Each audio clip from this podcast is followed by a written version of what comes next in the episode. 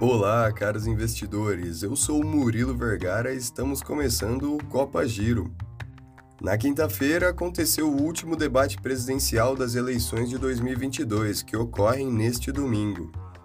Já aproveitando o tema política, com 170 bilhões de reais acumulados no mês de agosto, o governo vem batendo recorde de arrecadação.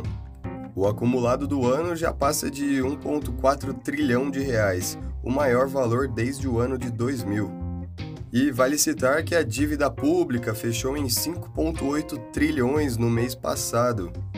Agora, indo para bem longe, a semana foi bem movimentada para os que sofrem com o mal da guerra lá no leste europeu, começando com um vazamento nos gasodutos russos Nord Stream 1 e 2, que abastecem a Europa. Sismólogos registraram fortes explosões na região e nenhuma das nações descarta a chance de sabotagem por trás disso. Além disso, na manhã desta sexta-feira, Vladimir Putin assinou documentos anexando 15% da Ucrânia ao território russo, bem parecido com o que aconteceu com a Crimeia lá em 2014.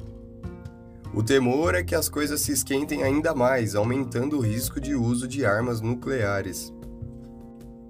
E mesmo com tantos acontecimentos, os holofotes acabaram se voltando ao IPO da Porsche, que não se importou com um momento ruim para ingressos nas bolsas mundiais.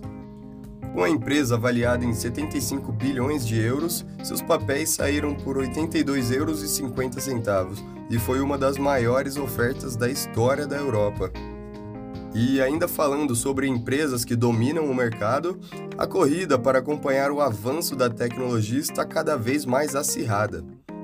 Aqui no Brasil, a Nestlé implantou o 5G na sua fábrica de Kit Kat em São Paulo, para aumentar a capacidade e ainda a autonomia das linhas de produção. Já o Walmart foi ainda mais longe e lançou duas novas experiências no metaverso, aquela plataforma de realidade virtual da empresa dona do WhatsApp e do Facebook, a Meta.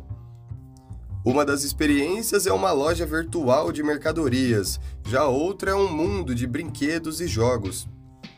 Agora vamos para as bolsas.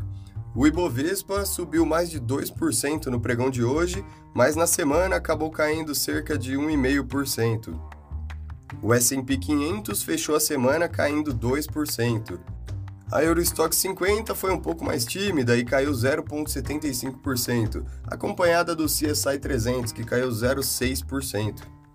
E com isso, vamos finalizando mais um episódio. Muito obrigado pelo seu tempo e até a próxima!